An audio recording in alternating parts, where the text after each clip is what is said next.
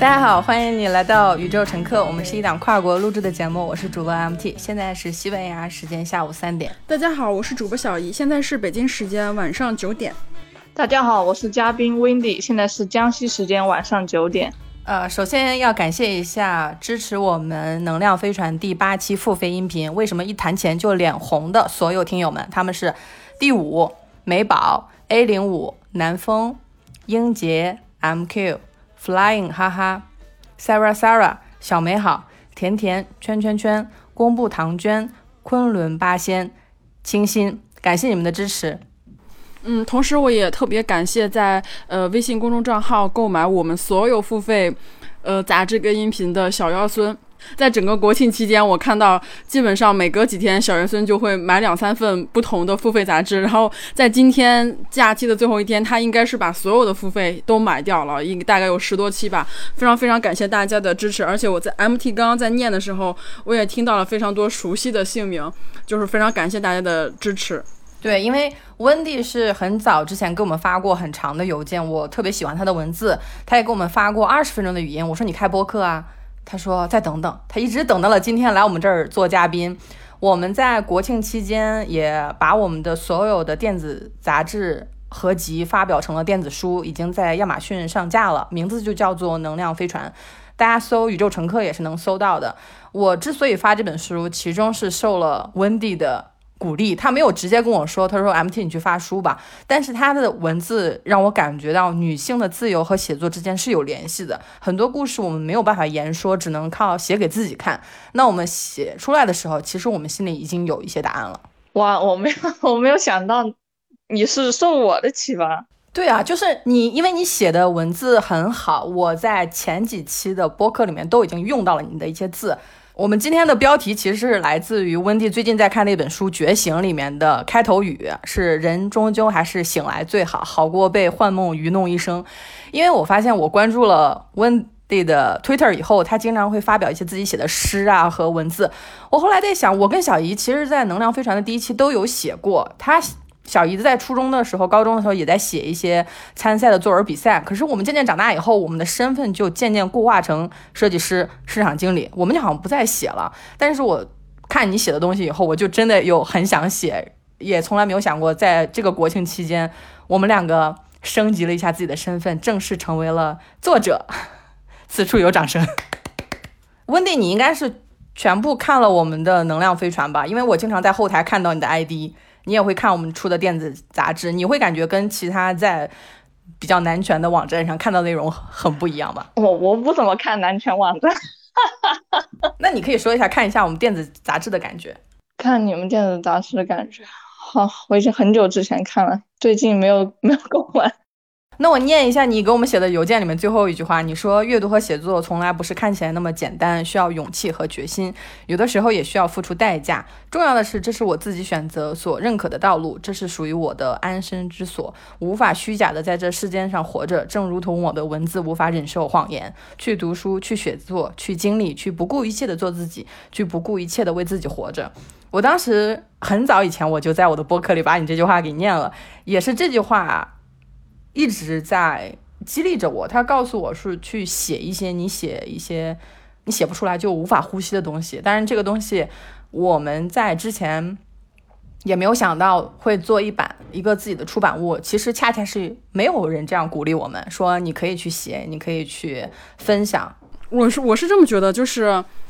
我从小或者初中的时候，由于我父母不让我出去玩，所以我的大部分时间都是在家，然后在自己的那个房间里面看书、写读书笔记，然后就摘抄一些我觉得特别好的句子。那时候我也会参加一些比赛，是因为我觉得我喜欢这件事情，然后我觉得我可以去参加这种类似于像初中生。这种什么青少年山东省青少年比赛这种，我觉得是一个很简单的事情。包括当时我还参加过一些英语演讲的比赛，虽然说没有拿到一个很好的名次，但是我还是觉得就是参加这种。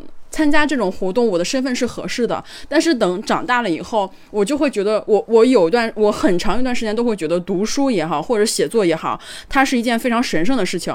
就是我觉得说，只有有能力的人、成功的人，或者是他在社会上已经有了一定的地位、有有了一定的学术成就之后，他才有资格去写书或者是去出书。而当我踏入职场以后，我变成了一个呃职业或职场人，或是一个普通的。一个打工人的时候，我就会觉得说，我的文字是不值得被写出来的，我的经历是不值得被大家呃看到的。至少说是说，我的经历可以在朋友之间，就是大家可以聊天的时候聊一下，但是不足以把它写出来。就是包括我们最开始写专栏的时候，其实也是 MT 鼓励的。然后我就想，那好吧，那就开始写吧。反正以前也写过很多。我在最开始写的时候，我依旧没有觉得说我是有资格写这个东西，或者是说，哎，反正这个能量飞船它体量也很小啦，反正就几就几个人看，大不了几十个人看，也不会，就算自己写的不好，也不会让别人。造成一种说，哎，这个人写的真不好，为什么要花钱买这个？就是我的压力还是很小的，是因为我们本身体量很小。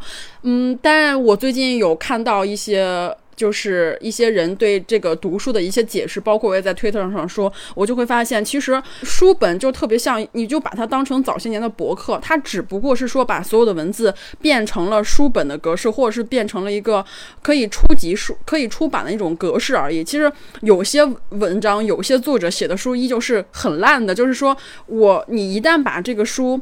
作为一个知识的获取的一个层面之后，你就会把它那个神圣感跟庄重感给抹，就给抹去。就是它是一件很很稀松平常的事情，它是一件很简单的事情。我觉得任何人都可以书写自己的故事，只要你真诚的发出来，或者是说你。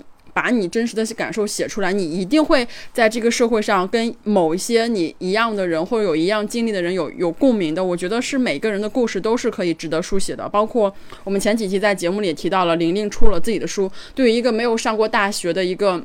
农村基层女性，她利用她的经历，包括她自己的这一路走来经历的所有事情，也可以写成一本书。包括我这本书，我看的时候，我有很多次也落了泪，是因为我跟她有很多相似的地方，包括一些经历的事情，包括一些挫折，或者是其他的一些一些事情，我觉得都还是很有共鸣的。但是我也会同时会会觉得说，哎，好像是每个人都是可以书写自己的故事的，只。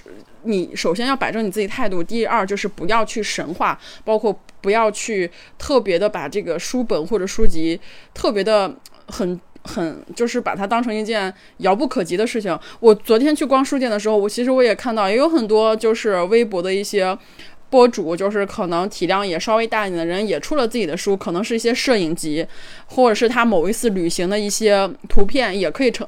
也可以拍摄拍摄成书，那为什么我们这么这样的文字，或是这么有力量的文字不可以出书呢？所以我就觉得，我现在反而觉得我们的文字比很多其他的书会更有力量，会更更能够带来一些深刻的影响。这个是我哎这几天的一个很快的一个转变。哎，温蒂，我真的发现你在写作的时候非常强大，但是我也在。我之前发推特也提到你了嘛？我说我有一个朋友写的很好，看书也很多，有大量的思考，但他就是很紧张。这跟我们，你肯定也听了之前有一个男性的嘉宾采访我们的，我们当时是震惊的。那期是我唯一没有听完的一期宇宙乘客，唯一一期。对啊，就是你能听到一些不舒服的东西，我们也在劝退。我们说那期可以不听，那期可以跳过。但是我们在日常生活中跟男性说话。我们没有我们说话的份儿。小姨说要我们邀请大 V 很难，他就立刻开始炫耀。我有大 V 群啊，需要我拉你吗？我们都纳闷儿了，说这不是采访我们吗？怎么后来等他聊到他的面试经历的时候，我们就已经懵掉了。就本来的采访时间是一个半小时，后来一共的时间是两个半小时，其中有一个小时是听男生吹牛的时间。那这也是我们在不断做播客的时候有一些感受。为什么女孩子的自信都被偷走了？为什么她们那么优秀？他们还是觉得自己不够好。对，就这几天你跟我讲，就是录播课这件事情之后，然后中间不是隔了还挺久了嘛。然后这几天快要录播课的时候，我发现我脑子里就是那种事情，这件事情。然后我还去书店，然后我买了一点书，然后我发现我好多书都没有看，然后我就开始变得很焦虑。哎呀，这本书没有看，这本书没有看啊，就是好像自己还是。觉得自己看的书不够多，哎呀不够好，然后没有办法讲出什么值得被别人听到的东西。这个有点像我刚开始录节目，我也会那样，但是我现在。哎，我真的太轻松了。MT 给我发过非常非常多本书，我有太多书，好，就他发过给我的书，可能我大部分都还没看呢。因为，嗯，因为是这样，就是你获取知识不一定是说非得从书本上。当然，我还是要很强调，从书本获取知识的确是一个非常非常快速直接。就是虽然很多人说，哎呀，我要做事，通过做事可能会比读书会更快，但是我依旧会觉得说。你读书所能触及的空间跟耗费的成本，这个成本不仅是时间成本，还有就是真正的这些呃经济上的成本，远远是优于普通人做事所能企及的空间跟消耗的成本的。你随着现在信息技术的高速发，就是高高速进步，你可以通过读书获取非常多不同的观察的角度啊，包括事实的真伪。有的时候读书的确是非常能够帮助你，呃，就是获取知识，但是。但是你的人生不只是只有读书的，所以就是我现在就就非常饶过自己。比如说我今天我可能忙的起忙的时候，可能三四天都没有读书，那就没有，就是因为有更重要的事情摆在前面呀，就先工作嘛。但是当我闲下来的时候，我可能就会有拿出好几个小时、五六个小时，或者是甚至一天的时间去读书。所以我觉得这个东西就是完全根据自己的节奏。有的书可能看一眼就觉得，哎，我看不懂，或者我啃不下去，那就扔掉了，下次啃得动的时候再看。就是你不要去跟书抗争嘛。我觉得我我早。早期就那样，是因为我老看，我老发现我没有的东西，而忽略了我已经有的东西，我就会特别特别的焦虑。但是我现在至少在书上，我会饶过自己了，因为我太多太多书了，太多太多书没有看了。但是它至少在我的，在我的阅读清单里面，在我这个电子书的电子书里面，就是我想看的时候，它随时有的。所以我觉得这个焦虑是不需要的，而且你不可能说。通过说，我今天看书，通过一两天看书增加，说我就突然长知识了。这是一个非常细水长流的东西，它可能需要几年、几十年，它是慢慢慢慢汇集出来的。所以我觉得是不需要焦虑的。而且我也看过你的 Twitter，包括你的文章，你不需要觉得说你自己说，哎，这几天我没有看书或怎么着，我就觉得发挥不你，就是尽情的想说什么就说什么。我们这个本身也没有任何的，就是明确的主题，包括说有清晰的大纲什么之类的，就轻松的聊一下天就好了。不要有那么大偶像偶像包袱，而且我觉得你刚刚提到那一点，就是做事和读书，就是我觉得这这里面一个论断，就是他要把做事和读书这两件事情分开，就是为什么这两件事情不能是一件事情？就读书这件事情，你要做好也是一件。很值得，就是骄傲的事情啊！对，而且读书是很需要技巧的。就是有的人有有些人是他是不看书，他觉得说你看那么多书，你什么都不去做，呃，那你也等于白看。但是我是觉得说，就像我刚刚那个论点一样，就是很多东西你你不是说通过做，就是你普通人做点事儿，你都远远及不上你看一本书能够获得的那些呃那些那些知识跟耗损的成本要低很多的。所以我觉得这个东西就是。还是读书的成本会更低一点，不管从什么成本来说，所以我觉得这是两条方向，就是你也也要做事儿，但是读书也不能落下，但是不要跟书形成一个对抗的一个关系。就像我之前减肥一样，就是非得觉得自己很很胖怎么着，就是最后就感觉跟食物就要打打起来了。我觉得完全没有必要，本身食物的出现就是一个让我增增长能量一个东西，那最后你跟他搞得不欢而散，我觉得这个就是谁也谁也不舒服。食物你也没有吃到好的。你自己也没有瘦下来，反而会更胖，所以这个东西就是完全就是，我觉得还是一个自我调节一个状态吧。你们在聊的时候，我一直在看温蒂的写的文稿，我真的能。很明确的从里面得到很多的勇气，因为温蒂说，写作并不是一个确信无疑且行云流水的过程，而是一个时刻充满内心的审视和顾虑，但又到了那种不写出来就无法呼吸的时刻。因为文字是不能有谎言的，言字旁下面是个口，谎言是说出来的，不是写出来的，必须诚实的面对自己的内心，误解没有关系，无知也没有关系，关键是要诚实。每当写出每一个字的时候，都要诚实。我我能感觉到你文字里的力量，这也是我去看你的文字的时候，感觉宇宙乘客像是一个巨大的雷达，它把我们的声音放大到了宇宙的各个地方，也让你给我们发来这份文档。你给我们发文档的时候，我都没有想到将来有一天我们能聊天，但是确实是你的文字，你可能都意识不到你写的时候那种顾虑，它恰恰让我看到了我写作的时候也有很多的顾虑，有很多话。我打出来都是删掉的。那为什么我打出来又删掉？是因为我觉得这个时候不合适，我觉得我说的不好。但我当我看到你的文字是说写作的过程是一个不断怀疑自己的过程，但是又要踏着自己的怀疑往前走的时候，我感觉哎，这就是我写作的时候的感觉啊。我觉得这是所有的写作者都必须面对的一个，就是一道坎儿。昨天就是我发一条推特说，我好久不动笔，我都写不出来了。就是我从十一点开始写，写到一点钟，我发现我就就是写不出来，就是啊，就是开个头，结个尾，中间写了几句，然后又删掉，然后又继续写，又删掉，又重新 想到另一个点子，又开始写。嗯，就昨天我在写一个故事的开头，然后他说，就是这个故事大概就是说一个。女孩子她想要形容自己区别于男性的一个这个属性，她想找一个词语来形容自己，就是平衡而不是公语的一个词语。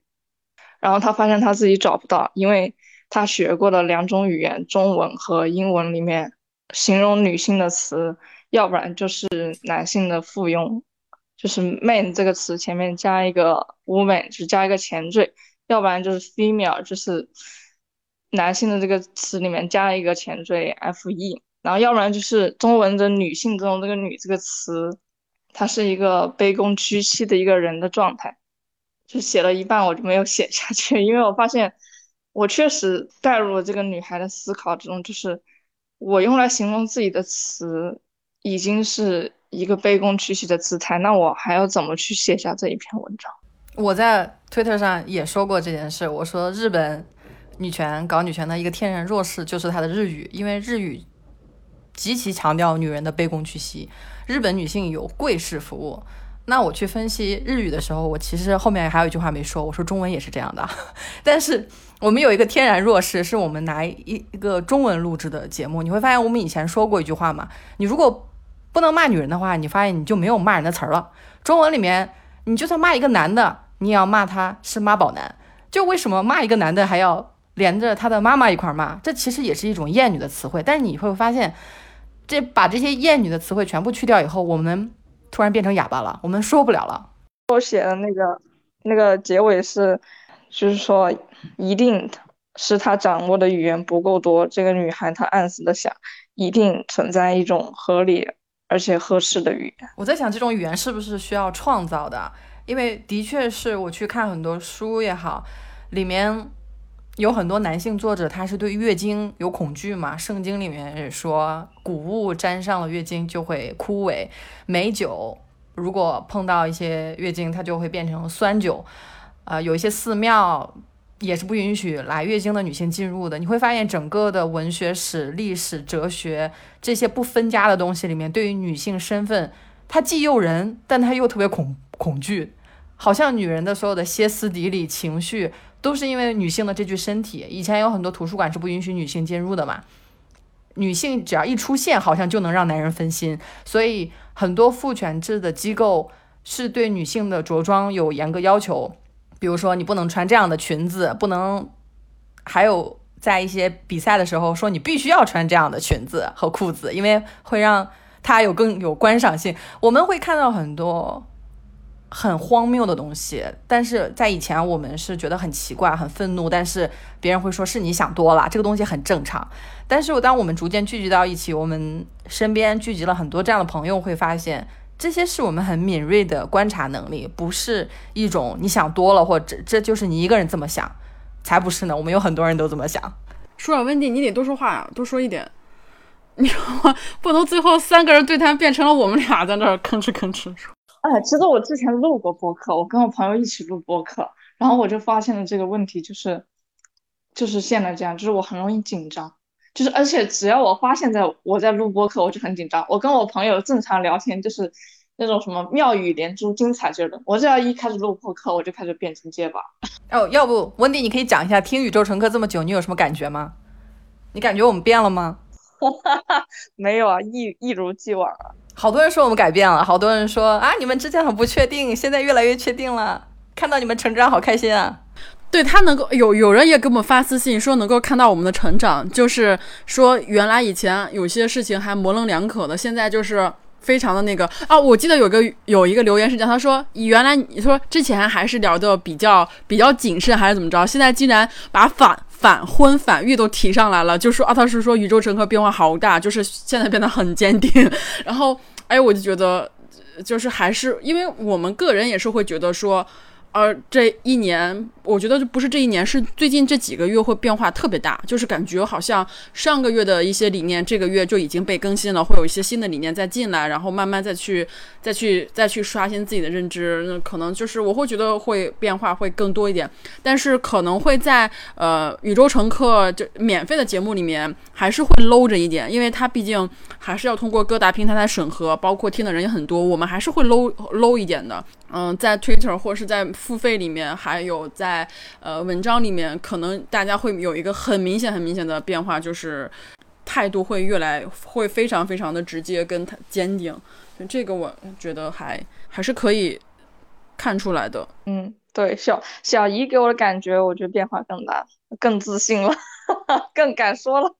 我我觉得不是自信了，是我不在乎东西变少了。以前就是。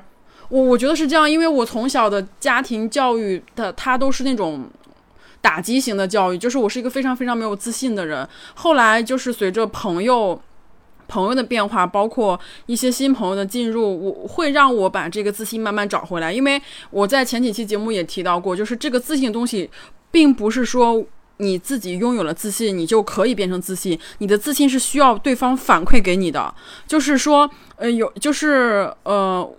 就是怎么说，嗯，我想想怎么说。我看我自己跟朋友看我自己，其实有很大差别的。就比如说，有有件事，MT 是这样这样的一个观点，或者他给我这样的意见，就是如果他给我的是一个非常真实、客观的反馈，那这个反馈就会非常非常宝贵，而且能够让我更好的看清自己。但是现实中的很多朋友给我的反馈都是负面的反馈，那他们给我这些负面反馈的时候，也很很有可能是他们。情绪化、情绪化的一种反馈，也可能就是他们顺顺嘴的一说，但是他这个反馈并不是从维护我的利益出发点而来的，所以就是说，有的时候我会把这些这些反馈反而会更当真，然后 MT 的反馈反而会觉得会觉得说是理所应当，我会更在乎那些一就是其他的朋友。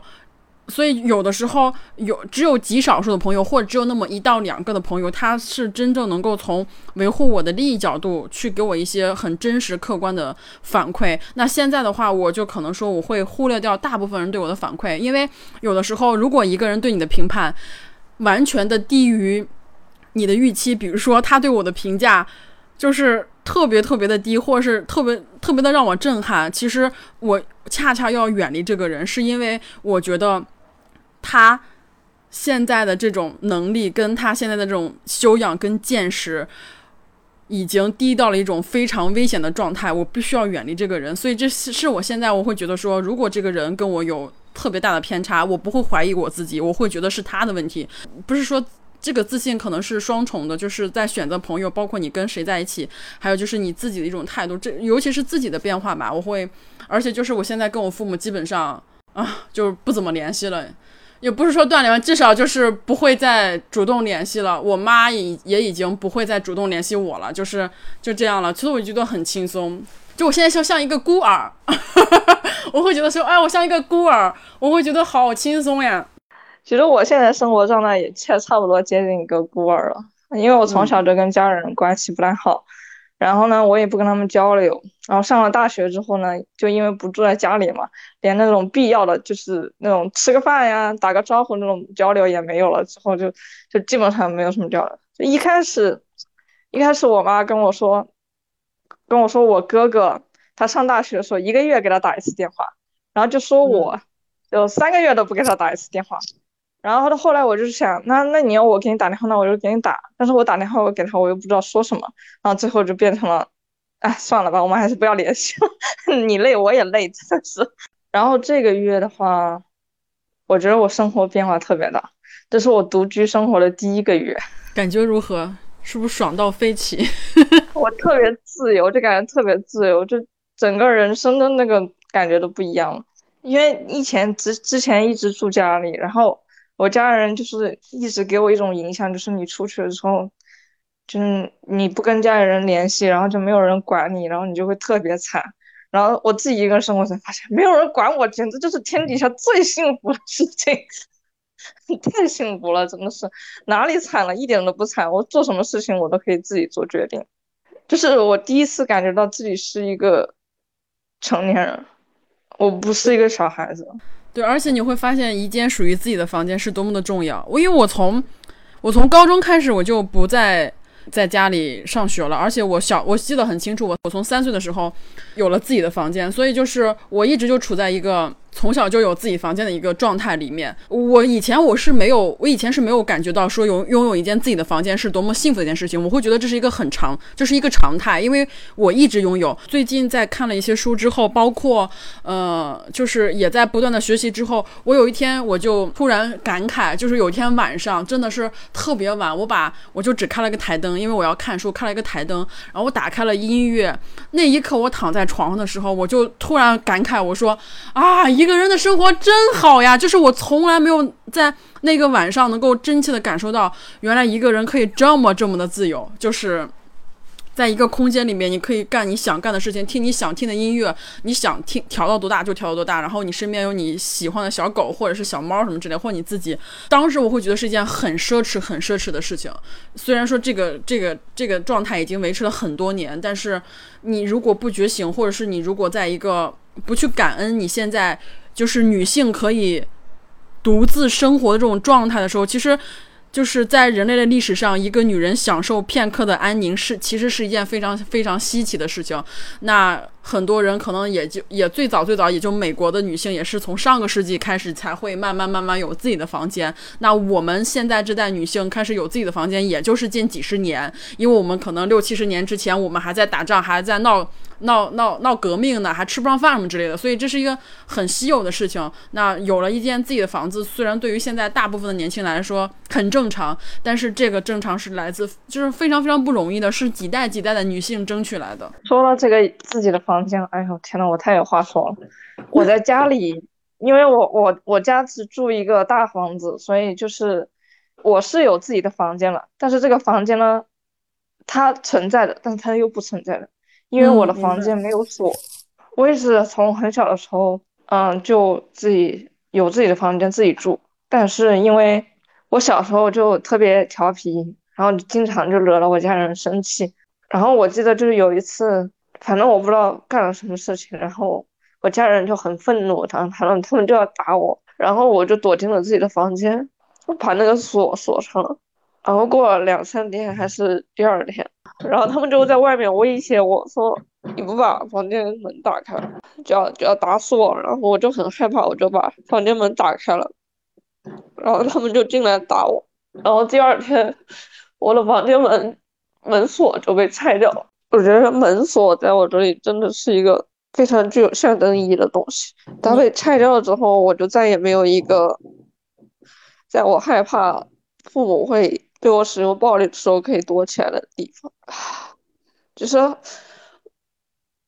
我大概已经差不多忘记了这件事情，但是之前寒暑假我回到家的住的时候，我房间门还是没有锁的，所以它那个门锁上面就会有一个。有一个锁眼的孔，我呢把它拿用纸封封了起来。然后我哥哥的孩子他是一个小男孩，然后他就特别喜欢玩嘛，他就看到我房间有个锁眼，他就会把就会把那个封锁眼的纸然后捅破。然后这个时候我就会变得特别特别生气。我当时都不明白我为什么对一个孩子捅破我的锁眼一张纸这件事情这么生气。但我现在觉得。我那个时候反应就是感觉自己的隐私和伤痛再一次被戳破了，然后那那一层遮挡就跟那个纸一样，非常的薄。温迪，你可以先先先稍微稳定一下。你突然说这个，我也想，就是我的房间也是从来没有锁的，就是连锁眼都没有，就是它的设置就是没有，从小就没有锁。嗯，我有很多次争吵跟打架，包括出了血叫救护车的打架，都是在我房间里面发生的。嗯，我曾经无数次在夜晚里痛哭，说我不要我这个爸爸，我以后能走多远就走多远。到现在都是，就是我对他是没有任何的，怎么说，只剩下血缘的关系，就是我没有办法想到他。我有，我有时候也会跟朋友说，我说我这一年当中没有一天会想我爸爸。他那种疼痛感跟那种，包括他们去翻我的日记，或者是在我那个房间争吵。嗯，那些那些事情，虽然说我现在那些伤痛好像都愈合了，但是一说起来的时候，会觉得说啊，原来那时候哭成哭的那么惨烈，或者是说现在变成这样的一个状态，或者现在能够。有这些意识，是因为小时候经历的太多不愉快。那些看似不愉快，大人会称之为说：“哎，你太不听话了，爸妈打你是为了你好，是让你更好。”但是现在，现在看来全都是 bullshit，就是他们在那个年代所赋予他，或者他们从小教接受的教育就是这样的。所以有的时候，我不知道说是要去怨这个社会，怨这个国家，还是说我要怨我的爸爸妈妈。就是我选择说 OK。这一切都过去了，但是我不会忘记。那接下来的生活，请不要再去尝试去干预我，就是大家各自过好各自的。包括现在，但凡我爸妈跟我，就但凡我妈给我发微信或者是联系我，最后有一句话都是说，各自过好各自的日子就好了，你什么事都不用担心，就是大家把自己各自顾好，不要让彼此操心就好了，就就这样。我会发现我妈也在慢慢的接受这种状态，就这种失联的状态。所以没办法，就是你没有办法。我也跟他说过很多次了，我说小时候的事情忘不掉，你们做过就是做过，所以他们也在默认。反正面对这种关系的时候，我觉得还是要把我们的立场说出来，就是不管他们接不接受，我的立场就是这样的。你能不能接受是你的问题，但是我已经说了，你就不要再去过多的干预我，就是这样的一个状态。也不是说冷血吧，就是只是想让自己过得更更开心一点。就是因为，哎呀，怎么说呢，就是。那些那些记忆是不会被抹掉的，嗯，他的确是说每一次去触碰那些故人也好，或者是那些往事也好，他还是在一点点的扎你。对你只要跟他们有接触，他就是会在深，就是在内心深处浅浅的扎你一下，或者深深的扎你一下。那有的人他也会说，哎呀，就是你可以跟父母和解啊，包括我们也看到过跟很多父母就是。很开心一起旅行啊，然后过着父母也很支持他的事业啊，但是，但是没有办法，对不起，这种这种这种状态目前在我身上我暂时实现不了。嗯，对我就是这样状态，我我我也不去羡慕别人那种是吧？天伦之乐或者是全家和睦这种状态，我就觉得，嗯，我现在自己这种状态蛮好的。说实话，我也没有想到我情绪会这么激动，好久都没有这个样子了。嗯，其实温蒂，你一开始在笑的时候，我就预感到今天一定会有哭泣的内容，因为我们在笑的时候，大部分都是在掩饰掩饰泪水。我太明白这种女生被培养的，去用笑声笑语去掩饰自己一边在流泪，但是别人听不出来。我们太是太习惯于压抑自己的愤怒，因为我们是权力的下游者，让别人感觉到开心和舒服，是我们需要提供的情绪价值。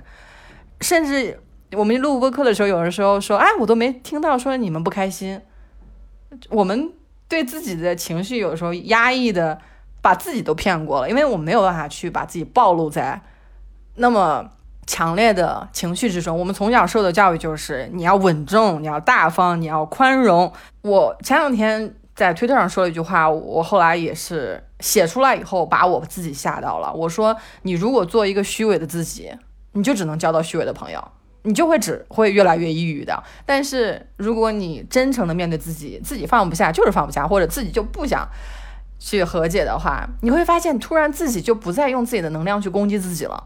你会说这就是我，这是我作为成年人为自己划定的边界。你已经是成年人，就没有人可以对你进行干涉和控制，除非这是你给他们干涉和控制你的权利，你就不要用啊，我没有办法。来掩饰自己的懦弱，我们永远是有选择的，每一天都是一个新的选择。其实我就是最近才，最近就自己一个人生活吧。我是从大学中途退学，然后我家人都都觉得都觉得我疯了，就是你好端端的是大学本科不上，为什么要退学出来打工？我觉得就是就日子过够了。唉，之前有朋友跟我说嘛，他说：“哎，醒来是很痛苦的，因为你醒来以后就没有朋友了。你醒来以后，你发现周围百分之九十九都是厌女的，都是要骂女人的，或者是男权社会不会给女人机会和资源的。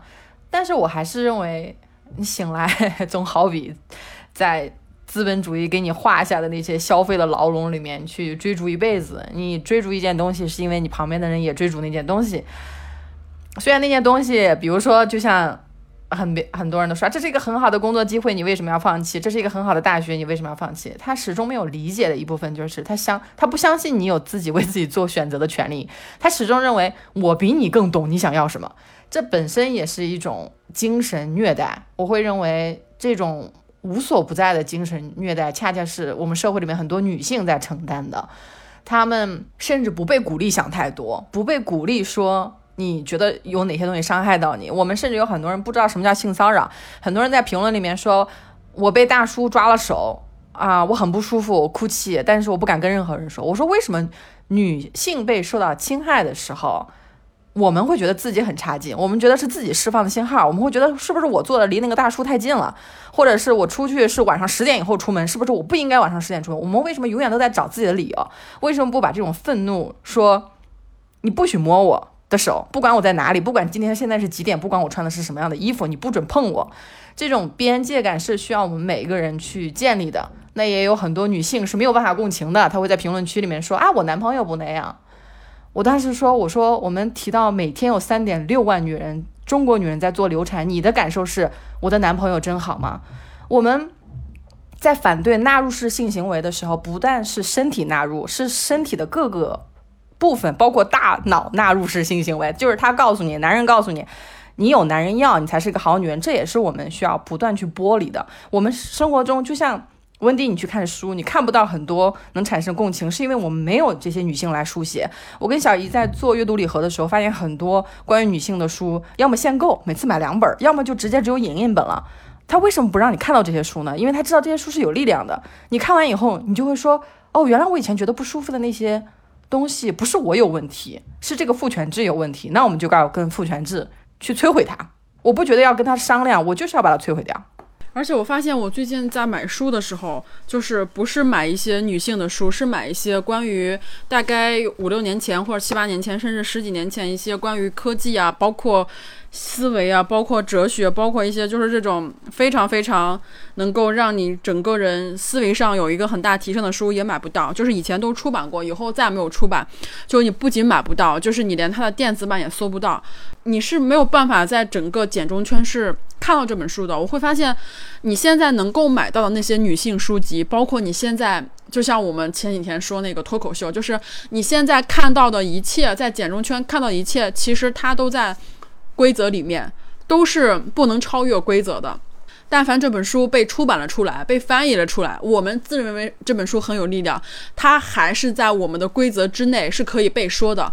但是还有非常非常多能够让你脱胎换骨，能够让你就是获取到非常多的一些知识、理念、逻辑的书，那些书是完全不会让你看到的。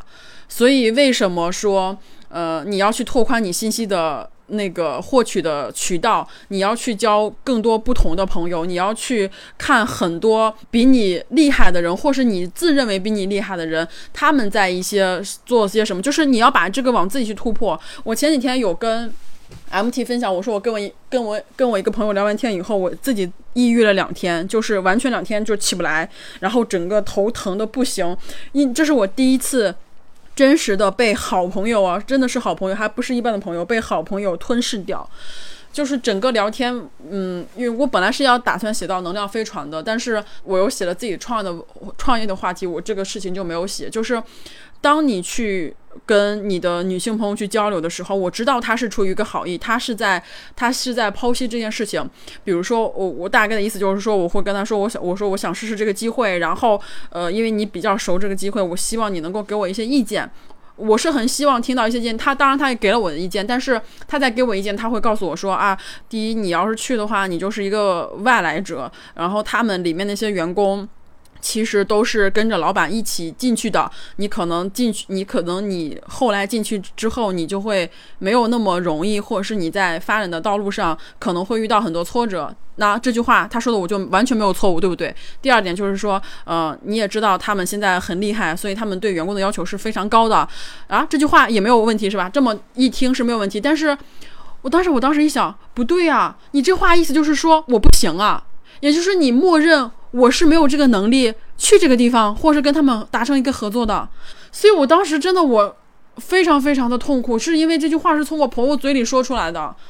我我我我相信他是没有任何坏意的。那个对话结束之后，我真的就是两天没有缓过来。我吃了大概四粒那个布洛芬止疼止疼的药，因为吃一颗已经完全不能够让我头停止疼痛了。我现在说起来，就虽然我现在能够很开心的说出来，就像刚刚 MT 讲的，我这么开心的说出来，就能够证明我心里有多痛。我只能用笑来掩饰我那两天的痛苦，真的是无以言表。去跟别人交流的时候，还是要慎重选择，选择就是要交流的话题，或者是说，有些东西是不是你自己想一些办法就好，就是不要去问追随，就是不要去问别人的意见，直接做就好了。因为你会到时候你会发现，其实你问很多，可能别人也是出于他自己的一些观点，并没有站在你的立场上去帮你想。就是我会发现，我好不容易建立起了自信。真的是特别容易垮。我本身就从小就生活在一个打击的状态之下，好不容易通过后天的这些努力，慢慢慢慢刚把这个积木搭起来，结果它啪一下，我就全都散落一地。然后到我再去把它捡起来的时候，就会很痛，因为你知道，你刚那个组装好，结果一下就跟那个多多米诺骨牌一样，唰一下就回到了原点。所以这个过程还是。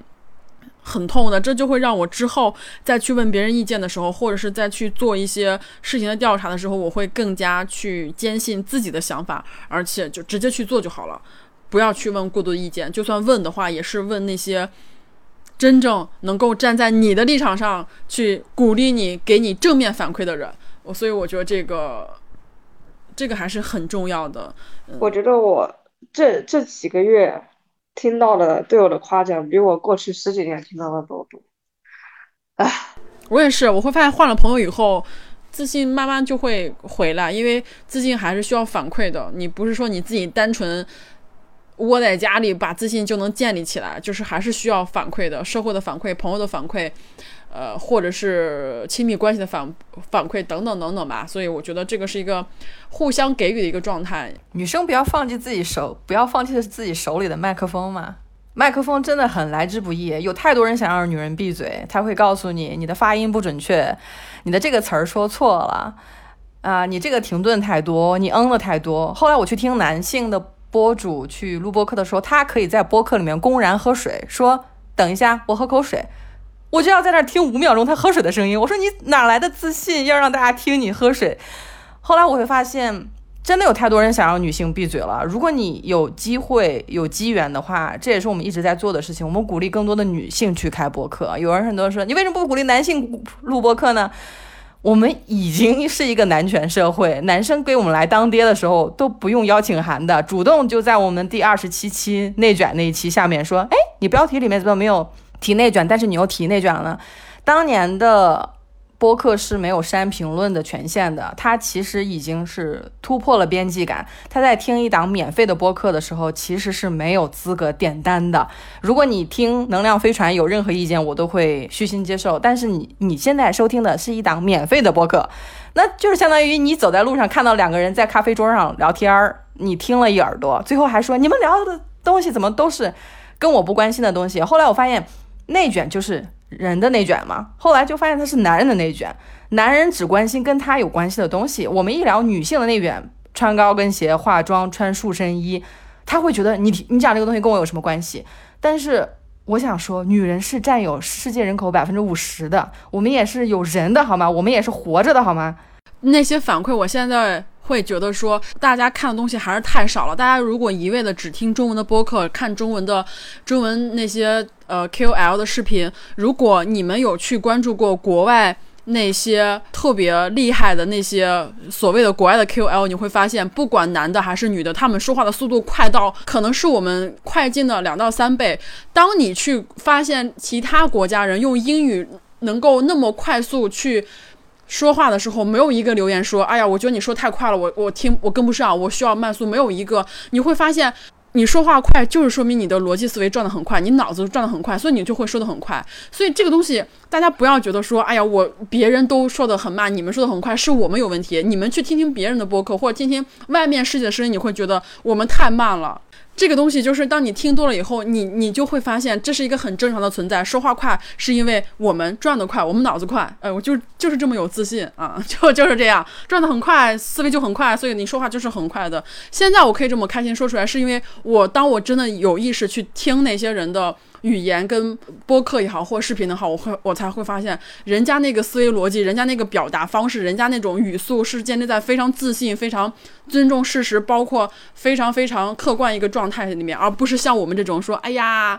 你说的这都是什么呀？然后跑到男性播客里面，人家更新之后就会觉得，哎呀，好开心，终于该终于更新了，然后过年啦。女性更新，你们可能会也会说，哎呀，呃，好开心又更新了。但是绝对没有在男性播主更新那些播客里面热情，哇，那里面欢天喜地，跟真的就是跟过年了一样。我也不知道就是那么开心是干嘛？人家都已经赚了好几千万了，你还在这儿吭哧吭哧啃工资，你有什么可开心的？然后又有人说。我也觉得女性更新，我也很开心呀。那这种的回话我就没法聊了，是吧？那你要是觉得，你觉得女性播客更新也像过年了，那也就像过年了。嗯，我我也确实发现，当女性说出什么样的内容，大家就当做特别理所应当的事情。当男人一说啊，女人也是有权利的，大家说哇，这个男人某某老师的这个觉悟真好，是世界上最后一个女权男什么了的。我这边要插个广告，我的英文播客上线了。叫 Global Citizen，我也没有这个自信，但是我就是跟我的朋友在聊这个事情的时候，我说，真的没有人去发出声音的时候，我也特别，因为我们有些听众已经到英国了，其实我还有一个话想传递出去，你已经在出国留学的时候，你就不要再接收中文信息了，你也不要看我的 Twitter，你就全身心的用你在留学的那个国家的语言去接收信息。那如果你刚好是用英文的话，你可以不再听宇宙乘客。以后就听 Global Citizen 就可以了，我会把链接放在评论区里面，然后希望大家多多支持。英文播客主播不是我，是 MT 的新伙伴，所以我已经被抛弃了。你看，英语学不好就会被抛弃在后面哦，大家要学好语言。我们宇宙乘客的英文版预期是在二零二五年的一月一日上线。现在小姨基本跟我说什么东西，我们把正事儿聊完，聊完周边的事情，她再跟我说什么事情，我说你背单词了吗？她就会立刻消失。我们的周边，之前我们录了整期都忘记提，因为我们也买不起别人的商务广告，只能买自己的时间段了。欢迎各位支持宇宙乘客的骨瓷杯，含有百分之三十六骨粉，经过二次烧制，可以进微波炉，适合送朋友或自用。三百三十五毫升，咖啡与茶都很方便。我们现在有现货，三天之内发货。因为上一次我真的是录完整期都忘了提这个事情，也恰恰说明女人。想要推自己的周边环保周边真的很难，就自己也觉得很羞耻。评论区里面还有人吐槽，但没关系，我们会越战越勇的。我感觉我就像是在现场听宇宙乘客播客，但我 但我就不在场一样。需要练习，你反正你的播客琢磨琢磨，该上线就上线，因为你上次给我们发的二十多分钟语音是完整的播客了，它就可以作为第一期。你只要在这三天之内。上线，我们就会把温迪的播客的链接放在我们的 show notes 里面。感觉真的是赶鸭子上架，不是赶鸭子上架，是赶温迪上架。我觉得是这样，就是我觉得就是很多东西，你不一定是把它等它完全的熟了，或是片好了才能端到桌子上，就是快就是最。就是快就最好。我刚刚还想说，我觉得我们的英文播客不需要等到二零二五年，今年是二零二一年，对不对？我觉得二零二二二年，明年明年年底应该就差不多，因为我真的有在每天都在努力。对，所以我觉得不需要等到二零二五年，二零二五年太太太太漫长了。对，而且就算我们不能用英文去聊政治，不能聊用英文去聊那些专业术语，我们也可以用英文去聊一些日常生活，跟就是很，哪怕聊不了五十分钟，我们可以聊二十分钟。所以我觉得这都是先做吧。我觉得就是不需要等它完，你等到完美的时候，这个世界都已经变了，这个世界变化这么快，世界不会等你的，所以还是要尽快去做。这个是最重要的。天下武功，唯快不破。对你，如果赶不上这趟车，赶不上那趟车，那你就得赶下一个车了。所以你下一个车就得又得从头开始准备。天下武功，唯唯快不破，对不对？对，你在赶赶在别人拦你之前，你已经把这个事儿做完了。你想做什么事儿，也不需要在社交媒体上说我要去做什么事儿了。你就背单词的时候，你把 WiFi 都关掉好吗？对，是这样的。Wendy 还有什么说有什么话跟大家说一下吗？分享一下。嗯，感觉这一期又变成我们两个人的 solo。哎呦，没事儿，你要是现在说不出来，你也可以补一个，到时候到时候再发给我们。对，你可以自己单独录一个。而且确实没有没有必要把一件事情看得非常重要，它都是需要练习的。你可能说我现在基础有点弱。我发的一个书不是二十万字的，我们能量飞船才六万字，电子书也发出去了，在亚马逊都能找得到。那我们下一个版本就可能会做十万字的或者十五万字的，因为我们在不停的写呀，因为我们在不停的写，是不是？它它都会积攒积攒到一个量的，又不是说发了这六本我就我们就不写了，就是六万字也蛮多的，你看也得看小半天呢。而而且我们的简体字版本，小姨现在正在用 AI 排。它我们亚马逊是只能上线繁体中文版嘛？但是我们的简体字就会在阿发店上面上架。如果有一些朋友关注的话，我们的应该是在这期上架之前，我们的简体字的能量飞船就能上架了。温蒂还在紧张中吗？我不知我不晓得，我我我的录播课之前。我就经常想到我在播客里讲什么，我就脑子里自己在跟自己讲话，啊，没事儿，你下次再录的时候，你就你就会比现在今天会更好一点，嗯，一点一点需要练习，嗯，我都觉得没有必要要比什么什么更好，因为我之前提到一期，我说我去听第三期我们的第三期播客，我还没说完呢，小姨就打断我说我都不敢听，我说我觉得那期很好。你可不可以不要打断我？因为是我去说，我去听以前的时候，大家会默认说你们肯定是比以前好了，但其实没有一个绝对的什么叫做好的一个标准。我只是认为，温蒂刚才说觉得我们没怎么变嘛，因为我们还是这种对谈的。但确实有很多人说啊，你们说话的时候可能会更自信，但是我们真的不要去上这个套儿，就是说你必须要越来越自信，或者是。你能自信到哪儿去啊？对吧？你是自信的值是有一个六十分到九十分的提升，有这么一个标准吗？我们很多话术说你要越来越好，越来越棒，其实都是没有真诚的面对自己。我们的身体随着老化，你的经验会越来越丰富，但是你这个版本的人是不能跟二十岁的自己、十几岁的去比啊！我现在就是比以前好，这种好的标准会比较单一。还是把对话拉成一个比较长线，去看看你在一两年、几年之内，不要那么快的去收集反馈。说我录一期播客，我必须要是一万粉丝，没有一万粉丝我就不更新了。我们也以前也有朋友来我们这儿做过客的，他更新了五期他就不再更新了，就是他没有达到自己的目标。他说我不更，我说你的目标是什么呢？哎，他就回答不上来了。他不太知道自己的目标是什么，但他隐约觉得没有达到我的目标，那这就是他。我知道他的目标啊，他目标是赚钱，他现在已经去赚钱了。对他现在也去卖茶叶了，而且他卖的很好。哦天哪！我说犹太人在这方面还是非常非常厉害的。对，而且他的志愿者都是找的中国八位免费的志愿者，我们就非常羡慕。我们要跟他学习经商，我们要把生活中的一切当做自己的学习目标。对，是的，真真的，我觉得有的时候男人是可以不排斥的，接近他们，研究他们，然后学会他们在做事的方法，然后用到自己身上。我觉得我我现在就在我我现在就我现在有在不排斥男人，就是我要我要研究研究他们到底是怎么做事、怎么赚钱、怎么看待这个社会的。他们为什么那么自信？对他们为什么那么自信？所以我要我要知道他们底层逻辑是什么，然后挪到自己身上来。要我现在就觉得，嗯，这是一个非常非常值得去探探索的一个一个事情。既然他们懒得去研究我们，OK，我可以去好好的研究研研究研究他们。行，那我们就先这么着。好的，如果问题有补充的话，欢迎后续在。小宇宙评论区里面，我我觉得你会更擅长写字，也因为你写字的，我光念你的信其实都可以念二十分钟，真的很棒，我很享受去阅读你的文字，因为我都我都写了十多年了，我还能不放吗？那你可以有一个平台呀，你可以有一个平台，比如说我们也可以把你这个可可以看你文章这个这个链接给发出来，我觉得还是很值得给大家看，或者是如果你想的话，如果说你不想，或者是你有自己的另外打算的话，也 OK 的。嗯，我现在有发了 Twitter，在国内的平台的话，那我们就把你的 Twitter 分享出来。好的，就这么着吧。感谢你收听本次的宇宙乘客，我们下期节目再见。我们可以再聊会儿天，我觉得就是朋友之间那种相互聊天的氛围会更容易放松一点。其实没有，都是一样的呀。对对，它就是一个心理暗示的东西，就。嗯，就这个东西很奇怪，你可能多多习惯了就不会吧。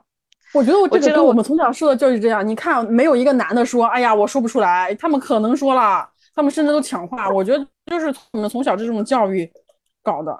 嗯，对啊，因为女人说话会遭到贬低嘛。有人说啊，你们说太多了，你们嘉宾没说太多。